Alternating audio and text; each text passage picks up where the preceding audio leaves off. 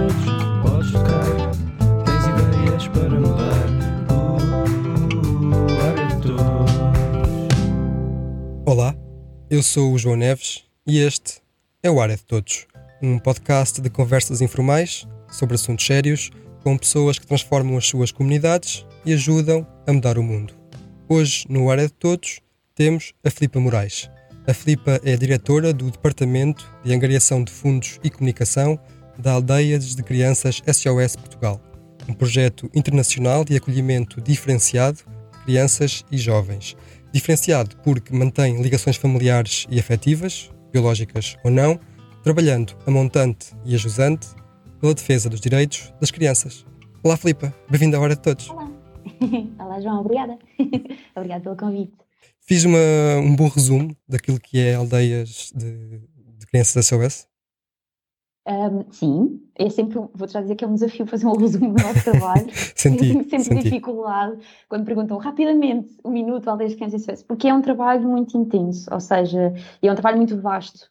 Uh, aquilo que deu origem às Aldeias de Crianças SOS há mais de 70 anos atrás, uh, depois gerou uma organização que é gigante, é? e na altura surgiu em, em, na Áustria, e estamos a falar do pós-Segunda Guerra Mundial, e a ideia, de facto, era dar um, um tipo de acolhimento, como disseste, diferenci diferenciado para as crianças uh, órfãs, um, e isto foi há mais de 70 anos, e cresceu imenso, hoje estamos presentes em 138 países, é, é, é muita coisa, não é?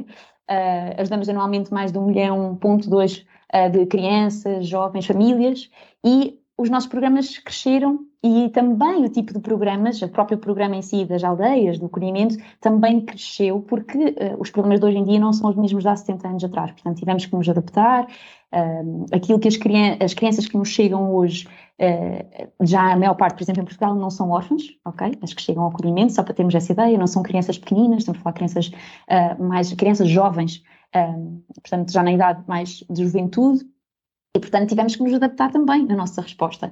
E, para além do acolhimento, nós hoje trabalhamos na prevenção com famílias biológicas uh, e, e, é um trabalho extremamente importante, uh, e, e, porque trabalhamos para, exatamente com famílias que estão sinalizadas para não haver um maltrato, ou seja, trabalhamos na prevenção para que as crianças e os jovens consigam ficar na sua família de origem, porque isso é que é realmente o ideal desde que existe essa possibilidade. Portanto, capacitamos essas famílias. E depois, a nível mundial, ainda temos programas de emergência, uh, de saúde, educação. Trabalhamos com muitos refugiados. Cá em Portugal temos um, uma nova resposta social com refugiados também, nas aldeias de criança SOS. E, portanto, é um trabalho muito vasto. Um, e, e, portanto, é difícil resumir, como tu vês. Fizeste muito melhor do que eu. Um, mas é um trabalho super interessante. E Então acho são- que estamos sempre a aprender cá dentro. Então são aldeias que, no fundo, uh, são o mundo. Obviamente, lá dentro cabe, um, cabe o mundo inteiro. Sim, isso, as aldeias são uma resposta social. Nós temos vários, né? portanto, temos vários programas, com depois tem várias respostas. As aldeias SOS é, é aquilo, talvez, que nós somos mais conhecidos, porque é o nosso modelo de acolhimento, ah, e até hoje em dia já evoluímos nisso. Imagina, há países onde, em vez de ser aldeias, porque as aldeias são mesmo isso, condomínios com várias casas, ok? Bem fofinhos, ah, com jardins, tipo, são sítios muito bonitos de paz, ok? Porque também são precisos, estamos a falar de crianças com traumas, uh, crianças jovens com traumas muito difíceis para superar, portanto, é uma realidade né, uh, muito complicada e dura, uh, mas hoje em dia uh, já existe, por exemplo, em países, em vez de ser já aldeias mesmo, já são apartamentos dentro da comunidade. Ou seja, em vez de segregarmos quase, Uhum. né, digamos assim, porque é muito comum das instituições estarem ou num edifício, uh, e isto já de ser casas era um avanço gigante, e é, não é? Uh, porque não temos aquele conceito, imagina, do orfanato, de chegas e é uma camarada para todos e, e existe aquele, ok, tem um prato de comida e pronto, é isso que interessa. Nós não temos esse pensamento. Uh, e no acolhimento nós somos nós temos essa, como tu bem disseste, diferenciado, esse, esse modelo diferenciado, porque um, são casas, não é, na aldeia, uh, e cada casa tem grupos de quatro, cinco, seis crianças, uh, e é uma casa, imagina, tem, tem o seu quarto, Literalmente uma uh, casa. literalmente uma casa e cada casa é diferente. A minha casa vai ser diferente da tua, João, Eh, e, e isso é uma coisa muito interessante. Ou seja, existe um cuidado individualizado um, e que é extremamente importante, porque não interessa só dar um prato de comida a estas crianças. E vamos pôr este, Uhum. são crianças com traumas muito fortes. Mas como eu estava a dizer, só para, para dizer essa nota, que já existem eh, também noutros países, sem ser as aldeias, serem departamentos em comunidades. E isso é muito interessante, ou seja, estão inseridos na comunidade diretamente, com, com, obviamente com, com toda a equipa técnica num apartamento, mas isso é, é cada vez mais um, o futuro, ou seja, haver cada vez mais respostas consoante as necessidades. Isso será, por exemplo, o modelo 3.0, 1.0 tradicional, Sim, por exemplo. 2.0 as aldeias, e Sim, sim, 3.0 eh, levar a aldeia para dentro de uma comunidade que já existe. Sim. E imagino, sim, sem dúvida, um, até porque o modelo aldeias, o nosso modelo de acolhimento é muito mais caro que o modelo tradicional, tradicional de, de acolhimento, Mas como deves imaginar. Nisso, sim. Pronto. Porque uma coisa é nós termos um edifício com uma camarada, um refeitório e, e pronto, e é um edifício que é caro na mesma, obviamente, outra coisa é tu teres casas. Cada casa tem uma cozinha, cada casa tem uma sala, não é? Os técnicos que são necessários. Mas estava a pensar nisso, se calhar até mais do que as instalações e tudo mais, uh, o aspecto sim. humano, técnico. Uh, tu falaste em grupos individualizados de 5, 6. Uh, sim, sim, sim. É um pouco diferente da realidade que eu conheço, que também não conheço muito bem. Uh, esta parece-me, se calhar, uma das chaves para tal diferenciação. Sim, sem dúvida. Claro que nunca, nós podemos sempre dizer, dizer isto, que é, não existe num modelo de acolhimento ideal, ok? Isso não, o ideal seria as crianças estarem com as suas famílias biológicas e estarem bem.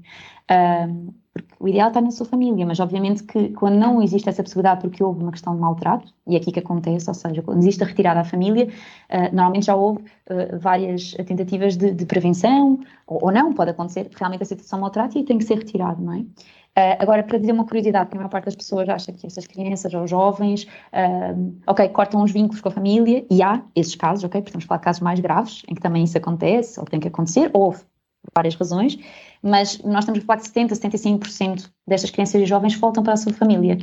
Uh, pode não ser a família nuclear, portanto pode ser a família alargada, e isso, biológica, vamos falar de família biológica, isso é muito interessante e isso é muito importante também, quando isso é possível.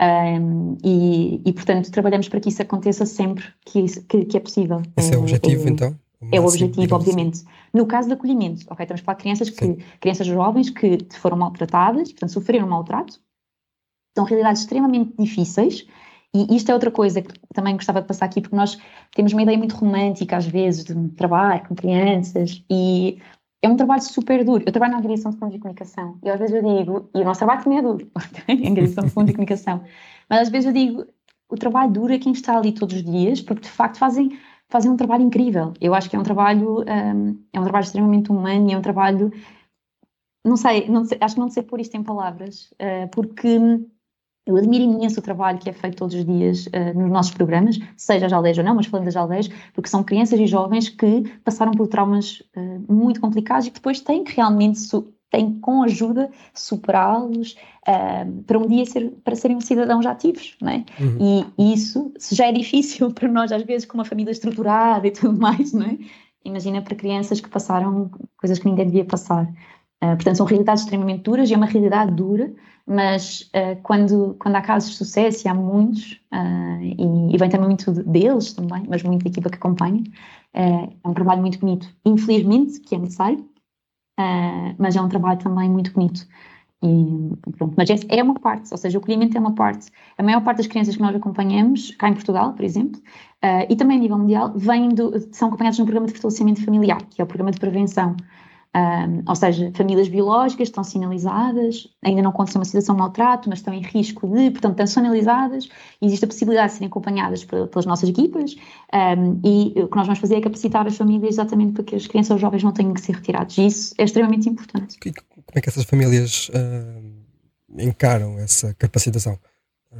Depende. Obviamente isto é uma coisa voluntária, não pode ser obrigatório, ninguém pode fazer nada obrigado, uh, mas depende muito, isso é caso a caso, mas por norma as pessoas querem ajuda e quando podem não perceber às vezes, não é? Também. Uh, mas nós temos nas famílias, e eu na área de angariação de fundos, especialmente na área de comunicação, uh, nós para, para, para, a nossa revista, que nós temos três vezes por ano, fazemos algumas entrevistas para a nossa rubrica A Tua Voz, um, eu agora já não faço, já são, são outros colegas da minha equipa, mas fiz durante algum tempo com um dos meus colegas de equipa e era super interessante porque estamos ali a falar com pessoas que ou viveram numa aldeia SOS uh, ou estiveram num programa de fortalecimento familiar. E é ali à frente, à nossa frente, é a realidade, não é? Nós vivemos todos os dias a angriar fundos e a comunicar e de repente estão ali as pessoas reais, não é? Pronto. E são histórias às vezes pesadas, obviamente, não é? Porque tem sempre um lado pesado, mas a maneira como as pessoas uh, falam de, das suas histórias, mas a, a maneira como uh, falam com uma naturalidade ao mesmo tempo, mas da parte de superação e o que as levou, o que as, que as fez mudar, uh, é, é, incrível a força que têm. e, e lembro de uma entrevista que nós fizemos, que está na, tá na revista, está numa revista, um, num programa de distanciamento familiar uh, que nós uh, ajudámos. Era uma mãe uh, sozinha e ela já tinha perdido a sua filha e depois com o apoio e também da sua vontade, porque tem que haver sempre vontade e tem que haver esta, ou seja, esta confiança, tem que se travar aqui uma relação de confiança sempre, não é? conseguiu recuperar a filha. E, e, tem vários sonhos, e falava desses sonhos na, na, na entrevista, e é muito bonito, apesar da história difícil que ela teve na vida dela. Uh, e existe essa vontade, às vezes é preciso é, é, construir essa relação de confiança às vezes, não é? Também pode ser necessário. Um, mas é um trabalho super importante. É um hum, trabalho muito importante. É, é curioso um, ouvir-te falar da, dessa parte mais técnica, porque tu disseste, uhum. a tua técnica é outra. Uh, e, e, percebi que, embora não, não trabalhes diretamente com, uh, tens um contacto direto, uh, uhum. regular, parece-me.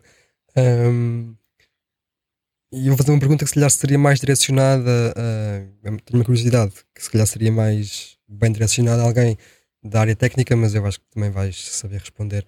Que eu aqui gosto de fazer. João, é? Vamos já.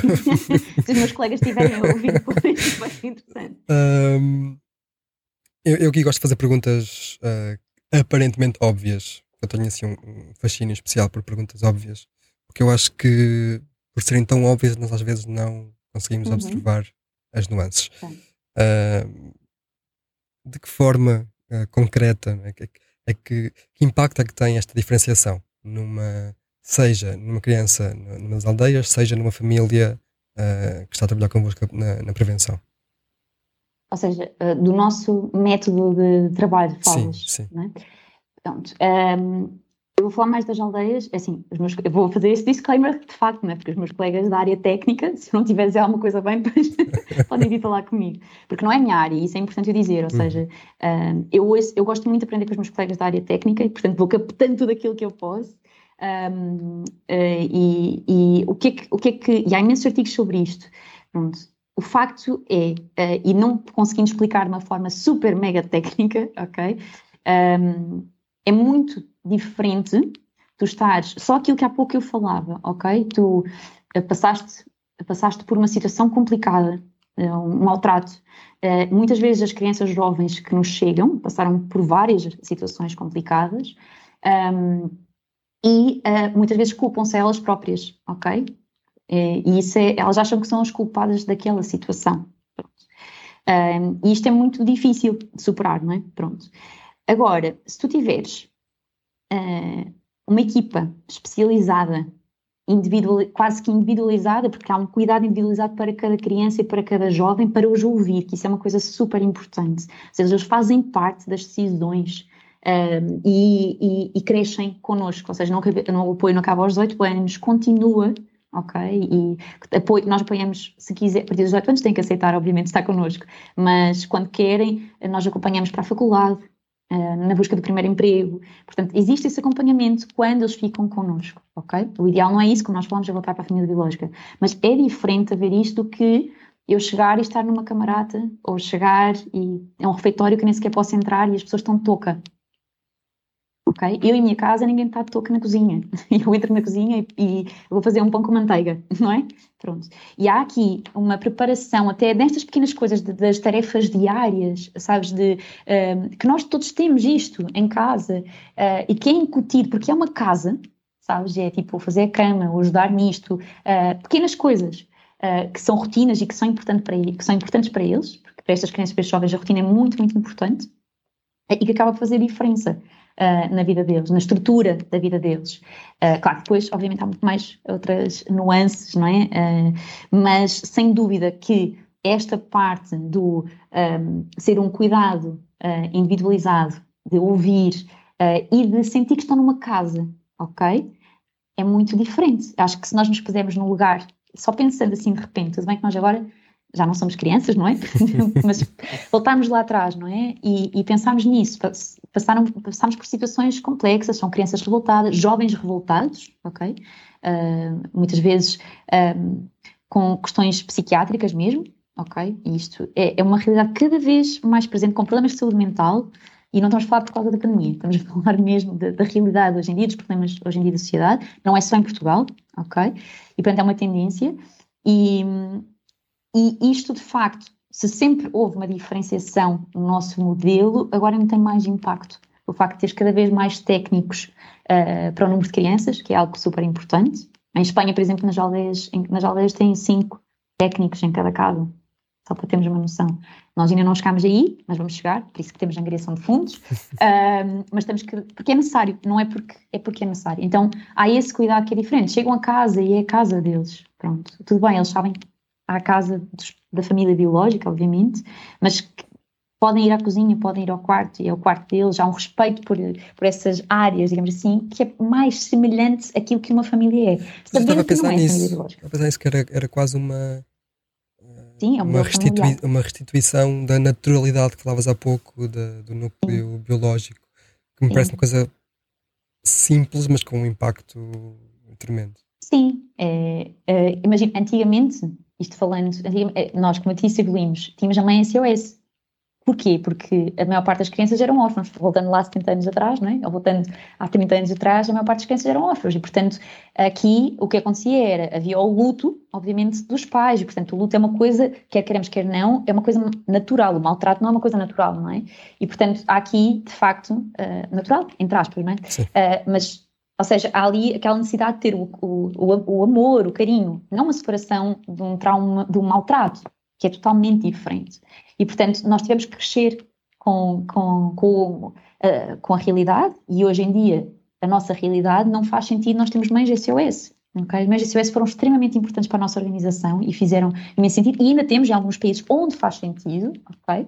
Mas também nós tivemos que crescer. Temos cuidadores de referência, temos que fazem parte da equipa técnica, mas estas crianças ou estes jovens muitas vezes têm a sua mãe biológica não é? E nós não podemos querer, não queremos substituir ninguém, até porque a ideia é eles voltarem para a sua família biológica se houver essa possibilidade. Portanto, houve esse, esse crescimento. No entanto, mantemos esta, este modelo quase familiar, sabes? Tu chegas e eu sinto isso ali, quando eu vou ali. E acho isso muito, muito importante. Acho, acho isso mesmo muito importante. Uh, Estou a ouvir falar sobre a evolução da organização e essa diferenciação, eh, uhum. e, e sou incapaz de me questionar. Um, comparando, por exemplo, com o modelo tradicional de centros de, centro de acolhimento da segurança social, por exemplo. Ah, uhum. Uh, achas que essas organizações, ou a segurança social como um todo, não foi capaz de, de acompanhar essa evolução, essa... Bom, aí é uma pergunta super mega técnica. e entramos noutros. Eu acho não, mas não do ponto de vista mais uh, teórico sim. ou conceptual. De, não, eu acho ou... que sim, eu acho que existe provavelmente eu acho, acho que isto tem várias nuances, esta pergunta, esta resposta, não é? Neste caso, pergunta e a resposta. Mas um, também não, não existe, repara, este modelo que nós falamos é muito mais caro. Pois. Mas é mesmo muito mais caro, vamos pôr assim. Nem sempre existe essa possibilidade. Ou seja, sequer de.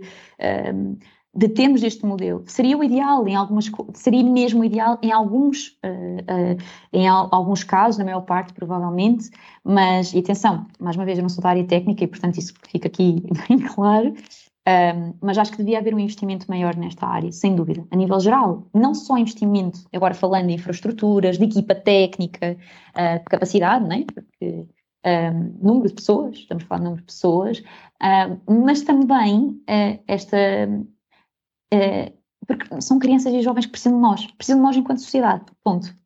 Um, e nós temos que dar uma resposta, e às vezes o que acontece é aquela coisa, sabes, que eu te dizia, pronto, olha, se tiver um prato de comida, menos mal. E claro, obviamente, pelo menos um é prato de comida e uma cama. Sim. Óbvio, mas não é isso, não, não, é isso, não chega. E é isso que nós precisamos de entender. Uh, não, é, não é isso que é preciso, é preciso ir muito mais além. Só para isso também é preciso investimento. Uh, e é preciso abrir um bocadinho a nossa mentalidade também. Uh, e não esquecer uma coisa, um, que idealmente crianças até aos 6 anos, penso que não me estou a enganar agora nisto, estariam em famílias de acolhimento, ok? E não, e não em casas de acolhimento. Isso, será, isso é o ideal e é para isso que se está a trabalhar em Portugal também. Mas uh, as crianças que estão em, em, famílias de acolhimento até aos 6 anos é uma percentagem mínima, mínima, mínima. E isso é um trabalho que tem que ser feito e, e, e que, eu, que nós acreditamos nas aulas de PSOS que está uh, a evoluir em Portugal, mas não vai demorar. Portanto, também existe esse lado que ainda não falámos, mas sim.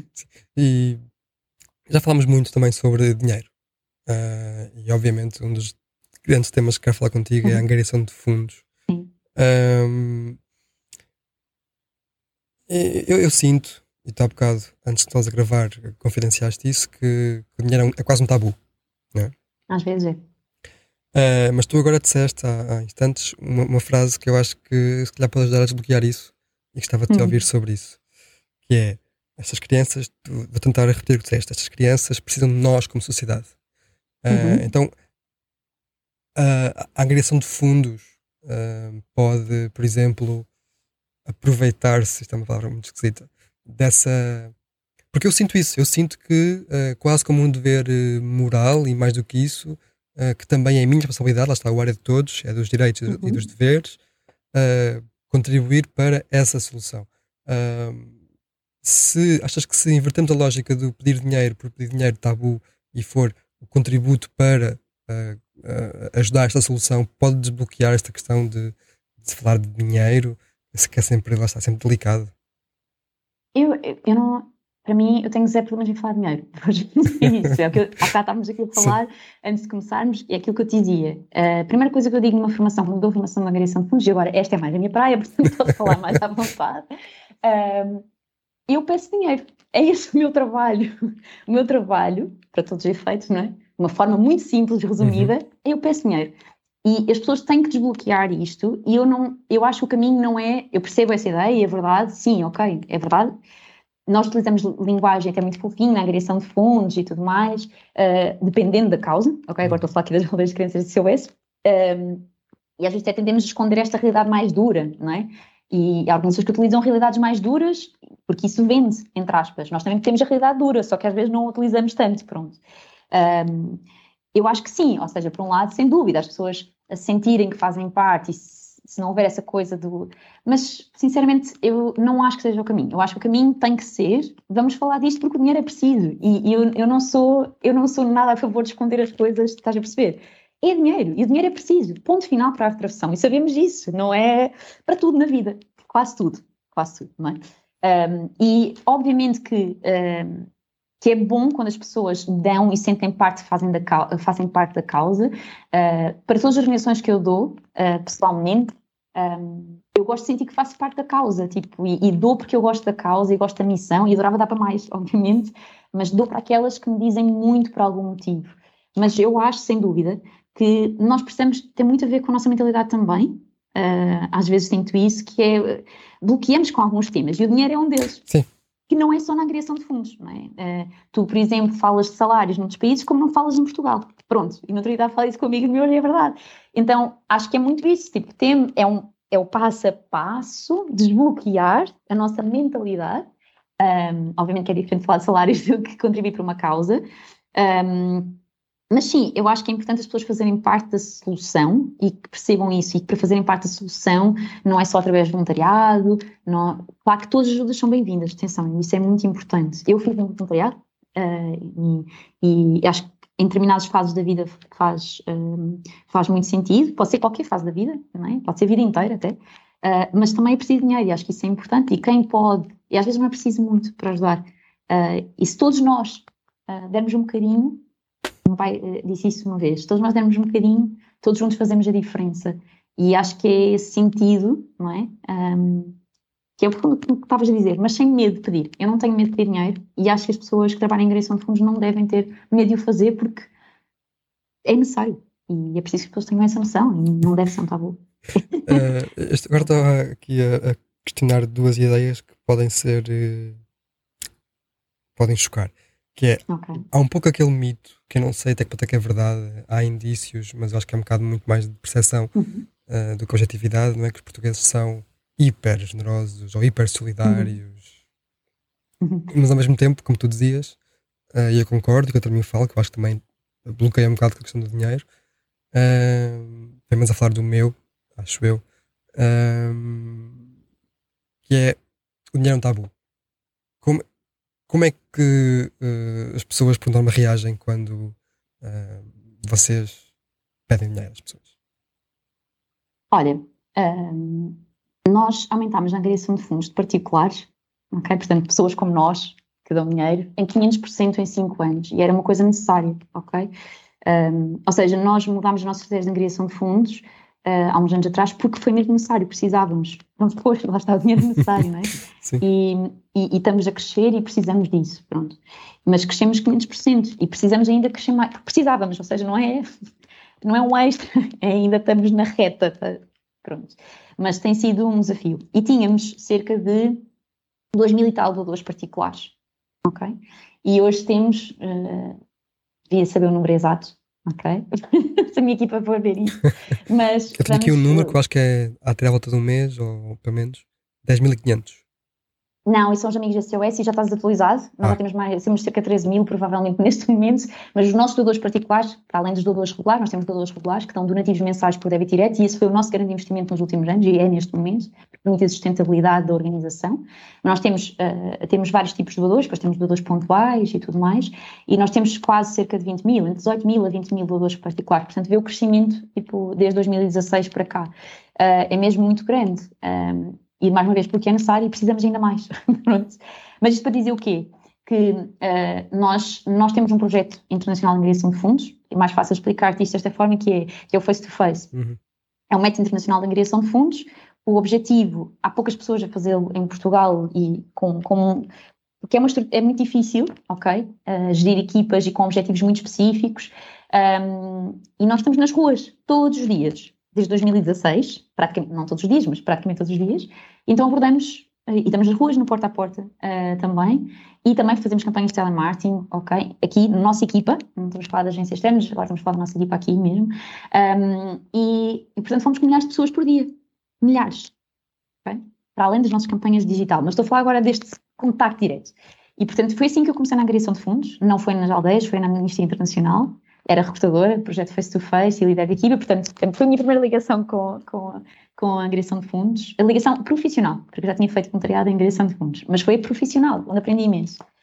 E, e nós lançámos este projeto aqui e, portanto, é, é muito interessante tu ver a reação das pessoas é, e como as pessoas se juntam a nós, ok? E, e, e a prova está aí, ou seja, nós falamos com milhares de pessoas Uh, e todos os dias fazemos amigos da SOS, que são os tais doadores regulares, que dão um donativo mensal por débito direto para a nossa organização e fazem parte da nossa família.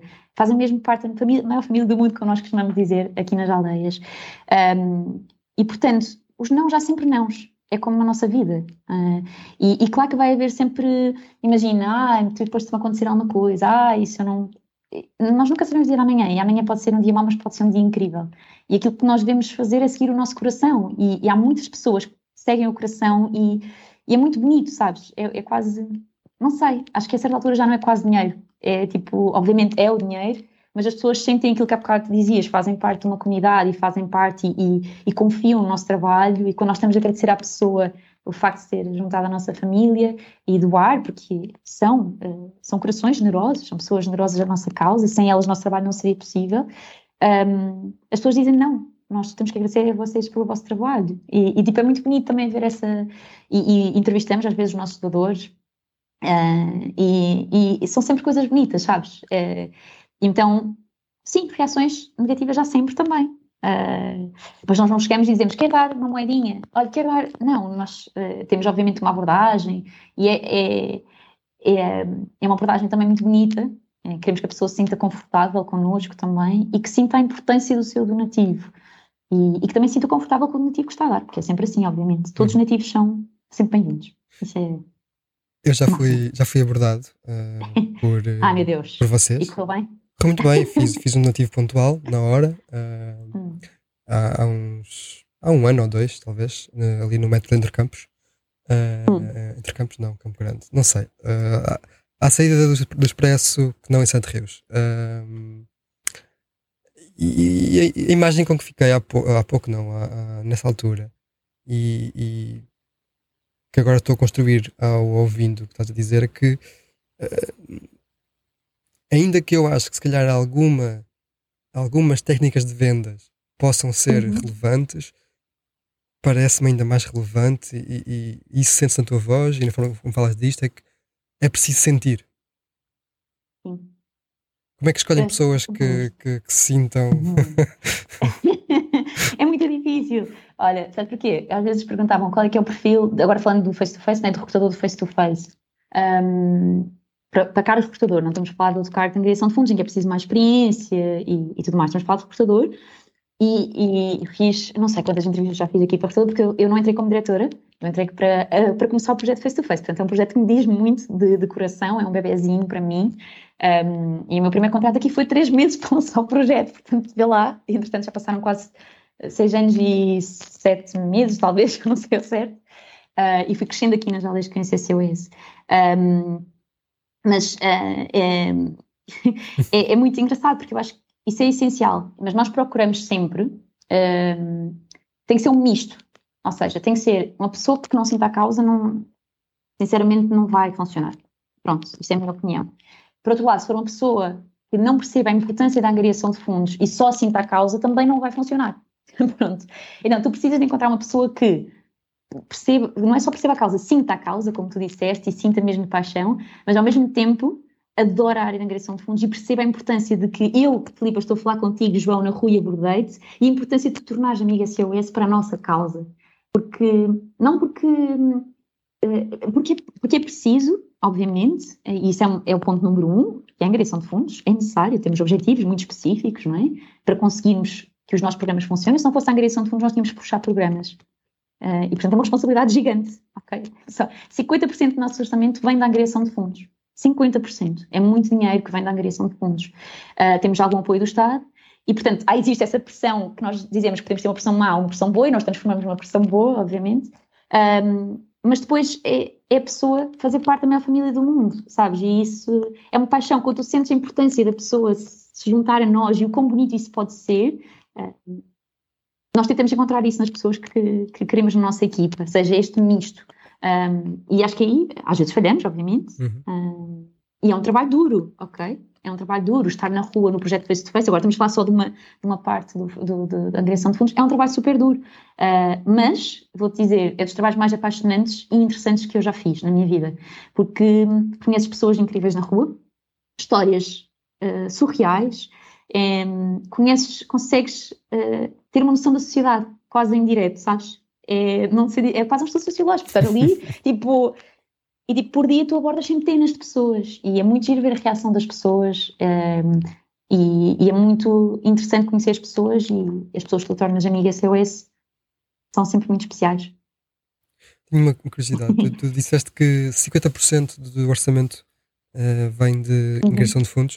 Uh, esta é mesma dúvida, uhum. uh, não sei, Pode dizer-se que uma organização é, é, sustentável se metade do orçamento uh, é, ou pode ser incerto?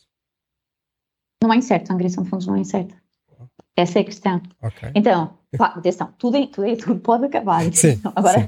aqui, atenção, tudo pode acabar, não é? Nós sabemos disso. Portanto, mas se houver uma boa estratégia de angariação de fundos, um, uma boa estratégia de angariação de fundos com profissionais, lá está, é aquilo que, que falávamos há pouco, um, até acho eu, antes de entrarmos aqui no, no, ar, tenho ideia, um, mas se houver uma boa estratégia de angariação de fundos focado muito principalmente em doadores regulares, agora falando da área de particulares, obviamente deve ser diversificado, mas principalmente em doadores regulares. Eles permitem uma sustentabilidade a médio e longo prazo que é, o tipo de doadores não permitem. Ou seja, o que nós fazemos é ter uma estratégia diversificada, ok? Mas os últimos anos foram muito focados em doadores regulares e não é por acaso. E nota-se isso a nível mundial, das grandes organizações, um, tem, tem foco em heranças, é outra área, ok? Uhum. Nós começamos uh, mais recentemente, mais a sério, mais a nível profissional, um, ehm, que é uma área super bonita e que lá está, outro estava em Portugal, ok? Se estava para um, uma, só uma sessão, um, ehm, mas não querendo fugir aqui,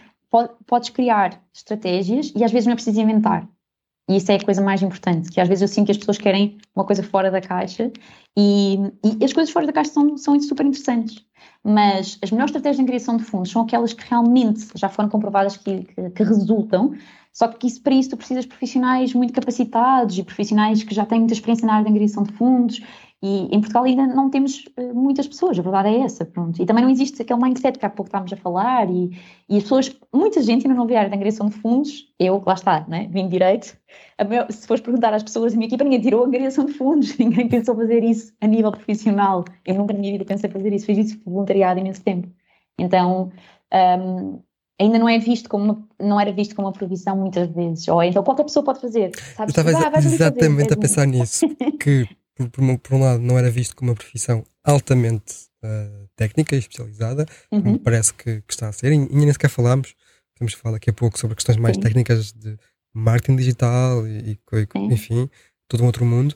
Hum, e por outro lado, é isso, pode ser feita por, por, qualquer pessoa. E eu, eu fruto da, da, minha experiência aqui, aqui, no podcast e, e da minha experiência profissional, uh, conheço algumas, uh, sobretudo IPSS, que de facto uh, quem faz isso é, o, é os órgãos sociais, é o coordenador técnico, é a pessoa que faz recursos humanos, é a pessoa que faz comunicação se tiver, se houver. Um, e, e, e, mas não, é, é uma profissão, há, há, há, há protocolos e há técnicas específicas para esta área certo? Sim. Eu acho que, atenção, quando não existe, obviamente, estão a começar e não existe, eh, porque eu já dei formações eh, e já tive muitas vezes em contato com associações mais pequenas, que às vezes não têm capacidade, e, e quando formações de angariação de fundos, pode ser por uma organização gigante com um orçamento grande, como pode ser por uma organização muito pequenininha, e às vezes perguntam-me, precisamos de uma coisa mais para a nossa realidade, e obviamente não dá para contratar uma pessoa de angariação de fundos às vezes, pronto, eu compreendo isso. Mas acho que quando existe essa vontade, ou seja, essa abertura para perceber a importância da angariação de fundos, quando ela é necessária, porque há organizações que podem não precisar, pode depois do Estado totalmente e não precisar desse, da angariação de fundos. Não é assim tão comum, mas pode acontecer, não é? Uh, agora, a questão é que muitas vezes não existe essa, essa, ainda essa mentalidade, essa abertura para perceberem que de facto é um investimento uh, e, e, que é um investimento que vai trazer uh, retorno. Tem que ser uma coisa bem feita e às vezes o que acontece também é, por exemplo, vamos fazer este projeto, pronto, e gastam horas e horas e horas, meses para fazer um projeto que é um evento num dia e o dinheiro que vai trazer esse evento na verdade, com, com tudo aquilo, se nós fizermos todo, tudo o aquilo que gastou em horas uh, e preparação, um, lá está, aí não é sustentável. Aí não é sustentável a angariação de fundos. Agora, claro que eu percebo que organizações mais pequenas não podem logo ter uma pessoa profissional e nós somos privilegiados nas organizações grandes, porque imagina, uh, nós nas organizações grandes estamos em contato com países de todo o mundo, angariação de fundos, os métodos que já, todos que tu possas imaginar, os que funcionaram, o que é que erraram, qualquer coisa, tu podes falar com um colega em qualquer outro país, isso é uma coisa muito boa, tipo, que organizações mais pequeninas ainda não, que organizações mais pequeninas não têm, pronto.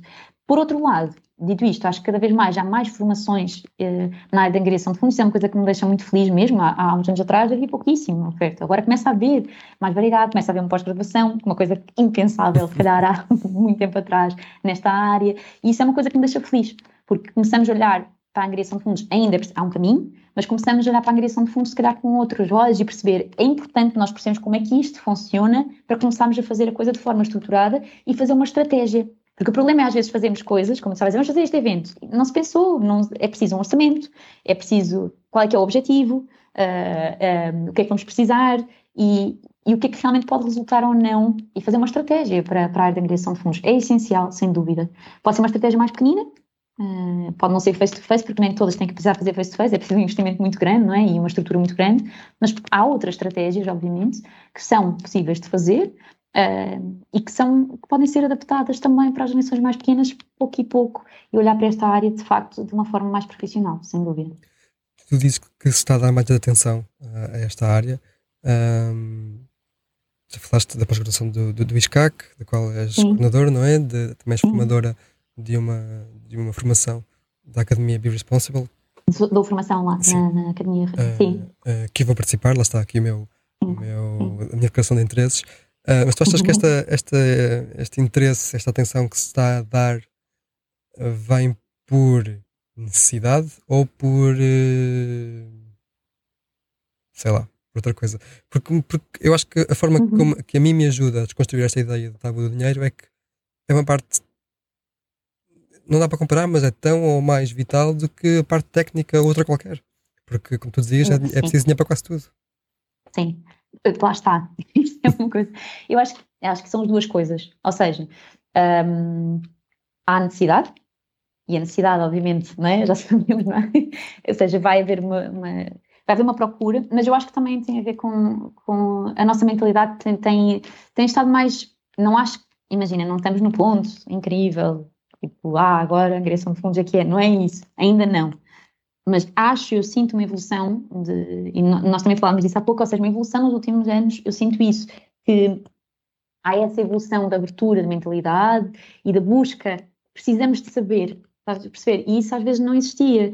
Um, não estou a dizer que às vezes não seja difícil, eu sei que há muitas organizações, às vezes eu falo com, com pessoas uh, que estão a trabalhar em determinadas associações e tudo mais, seja grandes ou pequenas, isso acontece em todas, e que às vezes encontram bastantes entraves, tipo, imagina a direção uh, e da, da percepção, tipo, ah, para que é que estamos na direção de fundos, e quase que te põem em xeque, sabes? Já dei informações em que isso acontecia, tipo, e te punham em xeque, tipo, uh, iam para uma função da direção de fundos e diziam, ah, sim, mas eu não gosto de pedir ok, não faz mal, vamos, vamos desconstruir isto, pronto, lá está, é aquele tabu de dinheiro que muitas vezes entra, qual é o problema de pedir? Qual é, não precisamos, não é para nós, é para a nossa organização e lá está, uh, é, a solução devia estar na sociedade também, ok, não estou a dizer que o Estado não deve ajudar, mas uh, nós todos podemos fazer parte disto também, quando não existe essa possibilidade, não é? Um, mas, mas sem dúvida, sim, eu acho que é um caminho Uh, e acho que existe cada vez mais essa necessidade, por isso também está a haver essa. Mas acho que tem.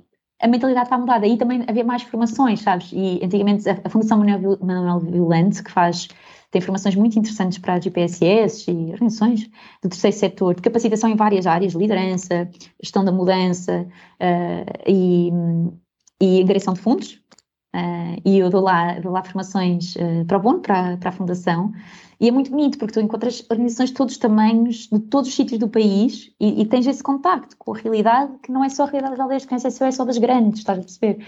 É, é, todas, todas as realidades. E às vezes os desafios que os ultrapassam, nós também já ultrapassamos aqui, porque é normal, tipo, tem a, ver, tem a ver também com a nossa cultura, não é? Cultura portuguesa e tudo mais. Mas, mas sim, eu sinto isso, sinto essa maior abertura e também maior noção que é preciso. agora que, que, poderemos atravessar uma, uma, fase complicada para as famílias portuguesas e, uhum. e não só a nível eh, financeiro, um, isso faz soar alguns alarmes numa organização como a vossa? No sentido de Olha. antever que previsivelmente a, a disponibilidade para doar possa ser menor. Sabes uma coisa? Há uma. Hum, hum, as pessoas que às vezes menos têm são as que normalmente, normalmente não, que às vezes dão mais, ou que não é dão mais, mas que estão mais dispostas a doar, porque quando nós passamos por uma situação de dificuldade, seja ela qual for, um, nós uh, mais o lugar do outro quando a pessoa está em dificuldade também. E o que se nota, e nós já passámos por outras crises, não é? Uh, claro que é difícil, ok? Não vamos mentir, vamos, vai ser, não é? Estamos todos com medo do que possa uh, do que possa acontecer, agora falando da angariação de fundos, e portanto é difícil, obviamente, e é extremamente importante, ou seja, o que eu te dizia, não é? Se de repente da angariação de fundos acontecer alguma coisa mais grave, nós temos que fechar programas, e isso jamais pode acontecer aqui, não é? Que é o nosso foco. Um, é sempre, é sempre esse, esse o, o, o, nosso, o nosso foco. Mas é aquilo que eu digo, por outro lado, as pessoas também são muito generosas, e quando se sentem, ok, se calhar até, imagina uma pessoa que até doava tipo 20 euros por mês, ou doava 50 euros, ou doava o que, o que seja, e às vezes, ok, uh, não pensa duas vezes, uh, porque estava no jeito ali, mas depois também pensa na necessidade que nós temos, e às vezes isso acontece, nós recebemos mensagens muito bonitas pessoas sem ser com crise, passam por, por situações complicadas e falam connosco, e, e, e, e às vezes sente-se mesmo as pessoas dizerem tipo, olha, eu, eu dou só 10 euros, porque a pessoa acha que é muito pouco, para nós é imenso ok? 10 euros é muito bom. Obviamente, quanto mais dinheiro, melhor, mas como eu disse, todos os nativos são importantes. Então, um, acontece isso às vezes pessoas, mas eu vou tentar ao máximo continuar a dar alternativo, porque eu sei que é importante e eu gosto mesmo e sei a importância e, e, e, nós, mas é só 10 euros, nós falamos da importância e tudo mais. Então, há muitas pessoas que, ao sentirem um, eh, uma fase mais difícil, sentem também muita empatia pela, pelas causas, pronto, e então, sim, por um lado, ok, tens sempre algum receio, foi como a pandemia, né? Ok, e uhum. agora? O que é que vai acontecer? E sabes, muito, uma coisa muito interessante é que na pandemia, quando, no, primeiro, no primeiro lockdown, né? no primeiro confinamento, nós uh, ligámos a todos os nossos doadores. A todos. A todos os nossos doadores. Oh. Todos os nossos doadores particulares. Nós ligámos um a um. Nós, as nossas equipas pararam, face to face, não é? isso tem um impacto muito grande para nós, pronto, imagino. E nós ligámos a todos os nossos jogadores, a saber como é que estavam, a contar como é que as nossas crianças jovens. Foi muito difícil, foi muito desafiante para nós ter os miúdos sempre 24 horas connosco, não é? À escola, foi tudo. Para as nossas equipas de acompanhamento foi muito, muito desafiante.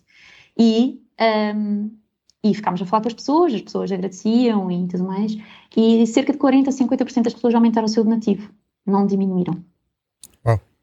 Ok? E as que não aumentaram, agradecer uma chamada, porque gostaram de saber como é que nós estávamos a fazer, nós tínhamos um plano de contingência uh, e tudo mais, e gostaram só de nós ligarmos a saber como é que elas estavam.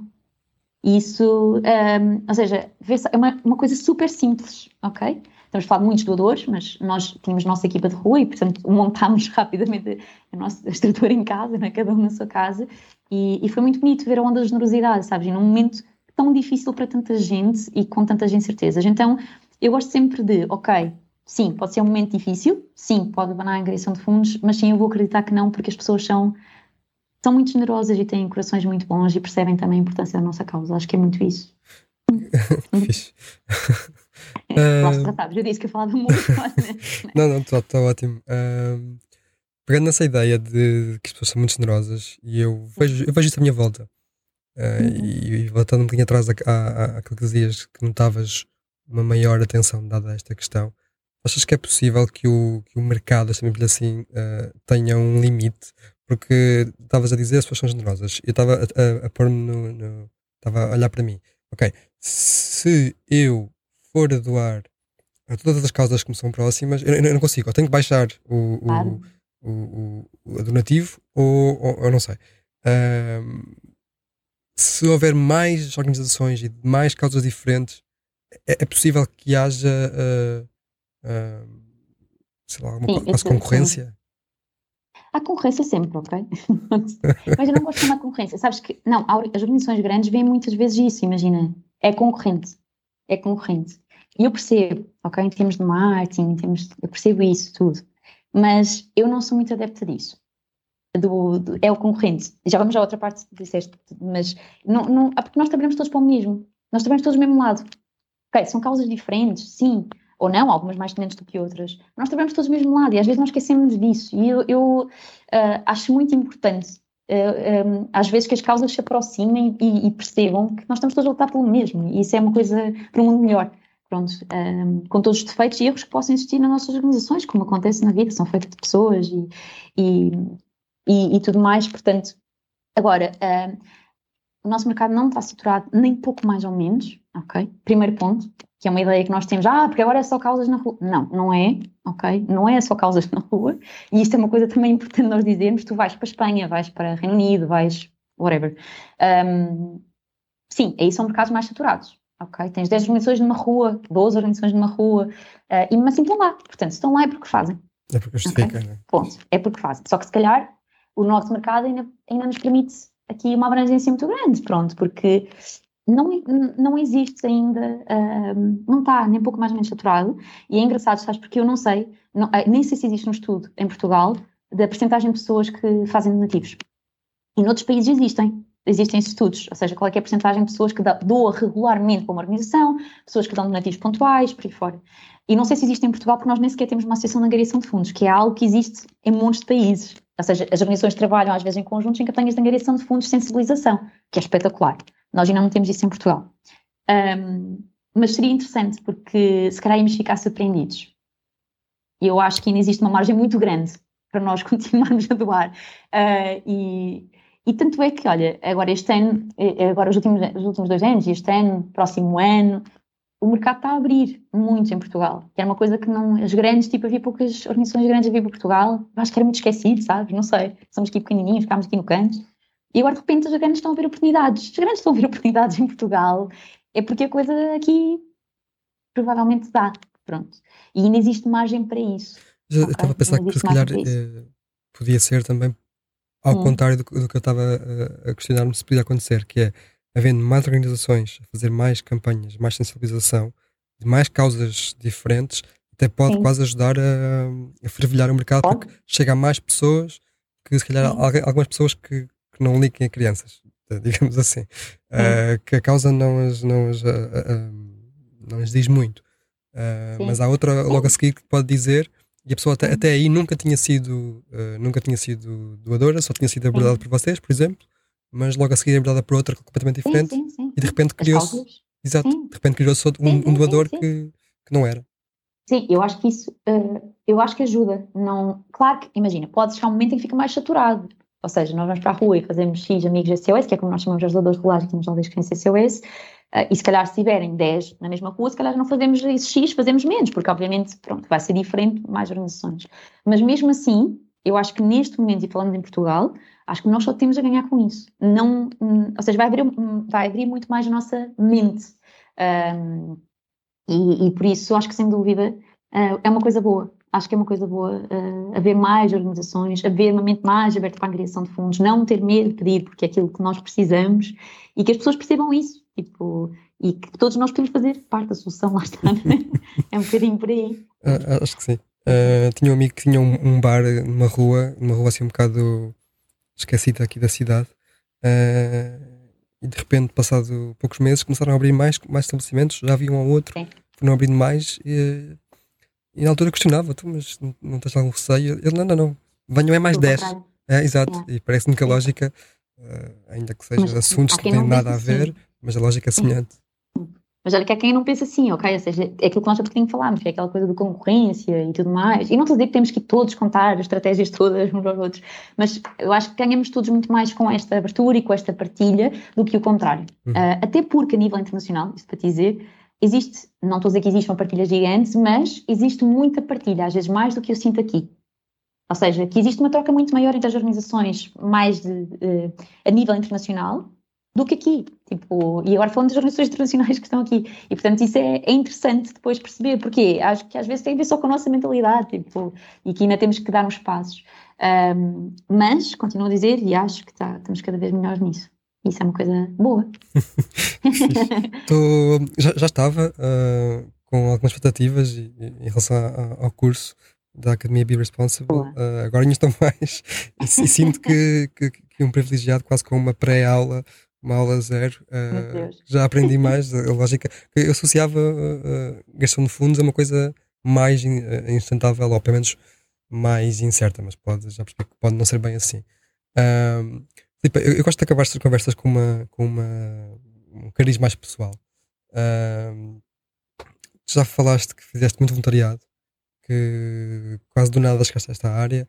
Tu vens da área do direito, aquilo que eu andei a pesquisar foi também assim um bocado não sei bem o que é que vou fazer, então vou, vou, vou para o direito.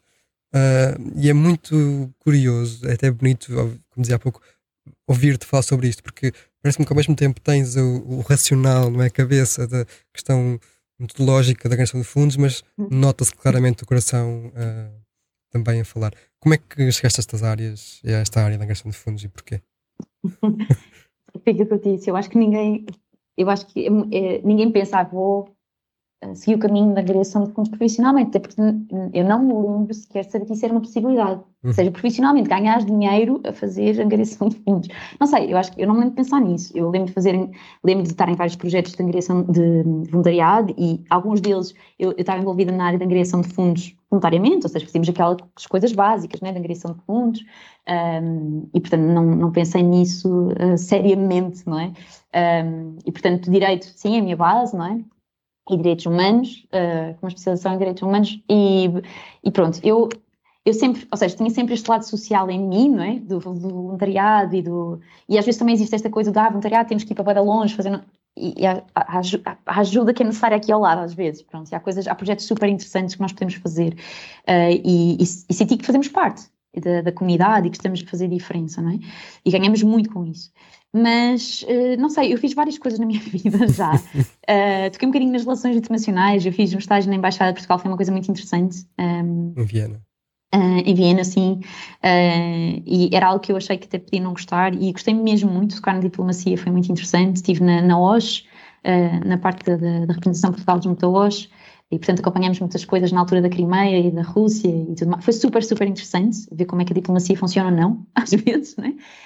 Um, e, e, portanto, sei lá, toquei um bocadinho e sempre estive ligada muito à Amnistia Internacional. Uh, como voluntária e fui coordenadora de alguns, uh, uh, de um grupo local e tudo mais, em Coimbra, uh, e portanto fui muito ligada sempre às causas e à causa dos direitos humanos, sempre foi assim uma coisa, sempre fui muito ativista. Um, e pronto, e entretanto surgiu uma oportunidade de fazer um, um part-time no projeto Face to Face da Amnistia Internacional uh, e eu adorei, adorei, foi espetacular, foi uma experiência brutal. E, e fui recrutadora e, e chefe de equipa, líder de equipa na altura. E pronto, mas foi assim um contacto, primeiro contacto, sabes? Tu não estás, sei lá. Pai, depois, olha, uh, não sei, quando, quando me percebi que, acho que essa foi a primeira vez que eu me percebi, ok, se calhar eu posso fazer um trabalho relacionado com a área social e se calhar a angariação de fundos também é possível. Não sei, eu ali, não sei, acho que não foi uma coisa super certa do género, ah, isto é posso assumir vida, uh, ou é possível, até porque não existe, na altura não existiam muitas vagas em Portugal e, portanto, é difícil. E pronto, entretanto, eu tinha estado fora e tudo mais, uh, e quando voltei, um, uh, cheguei a trabalhar no, no call centers mais de, uma, mais de uma vez na minha vida, um, portanto, lá está, um mix de várias coisas, não é? E depois, entretanto, abri uma vaga nas aldeias de Conhecência US para coordenadora do projeto Face to Face, não é? E outra vaga para uma vaga part-time na área de, de fidelização. E eu candidatei mais duas, ok? E vou-me candidatar, pronto. Eu não tinha experiência de coordenadora de, do projeto, de Face to Face, tinha experiência de recrutadora, mais nada, recrutadora e, e, e, e da equipa. E pronto, vim às entrevistas uh, e, e disseram que me iriam dizer a resposta, só que se eu fosse escolhida, serão todos candidatos, se eu fosse escolhida, tinha que vir passar dois dias, ou um dia, já não me recordo.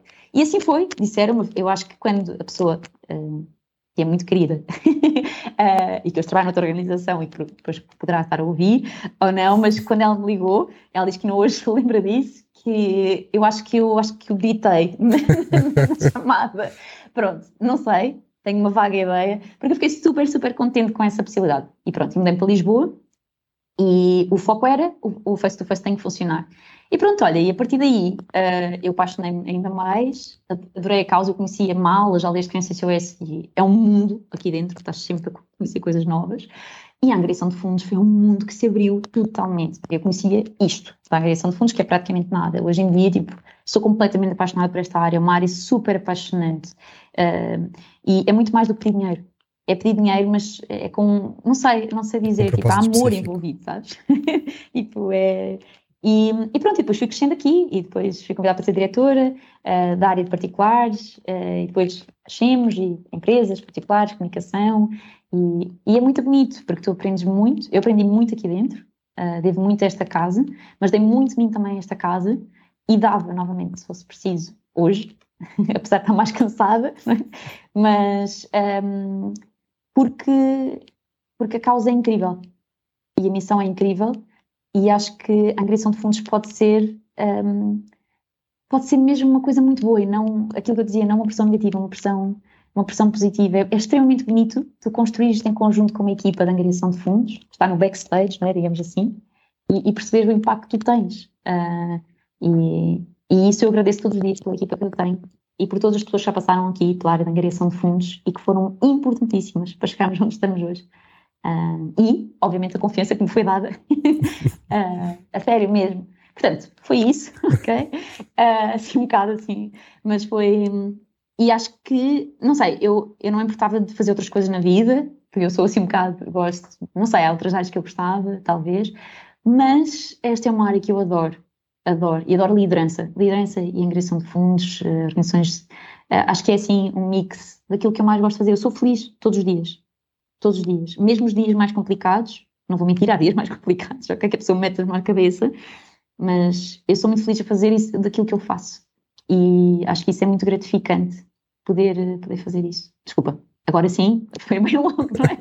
não, eu acho que é uma excelente forma de, uma excelente forma de terminar esta conversa. Uh, já está. Eu tendo alguma. Eu vou fazer o, o curso mais uma lógica exploratória, mas fico ainda mais motivado e, e, e revejo algumas coisas em mim, algumas coisas que disseste. Uh, isso. Olha, eu costumo dizer, costumo acabar estas conversas dizer até, até à próxima. No nosso caso vai ser até à próxima, porque está daqui a yeah, pouquíssimas semanas. Não é? Yeah, é isso, neste, neste caso, o até à próxima que eu uso sempre vai ser mesmo literal. Filipe, tá. obrigado. Uh, gostei Obrigada, muito, muito de conhecer e de conversar contigo. Uh, e lá está. Até a próxima. Obrigada. Beijinho. Este foi o Área de Todos, gravado nos estúdios da Cister FM, de Alcobaça para o mundo, num podcast onde pensamos global, mas agimos localmente.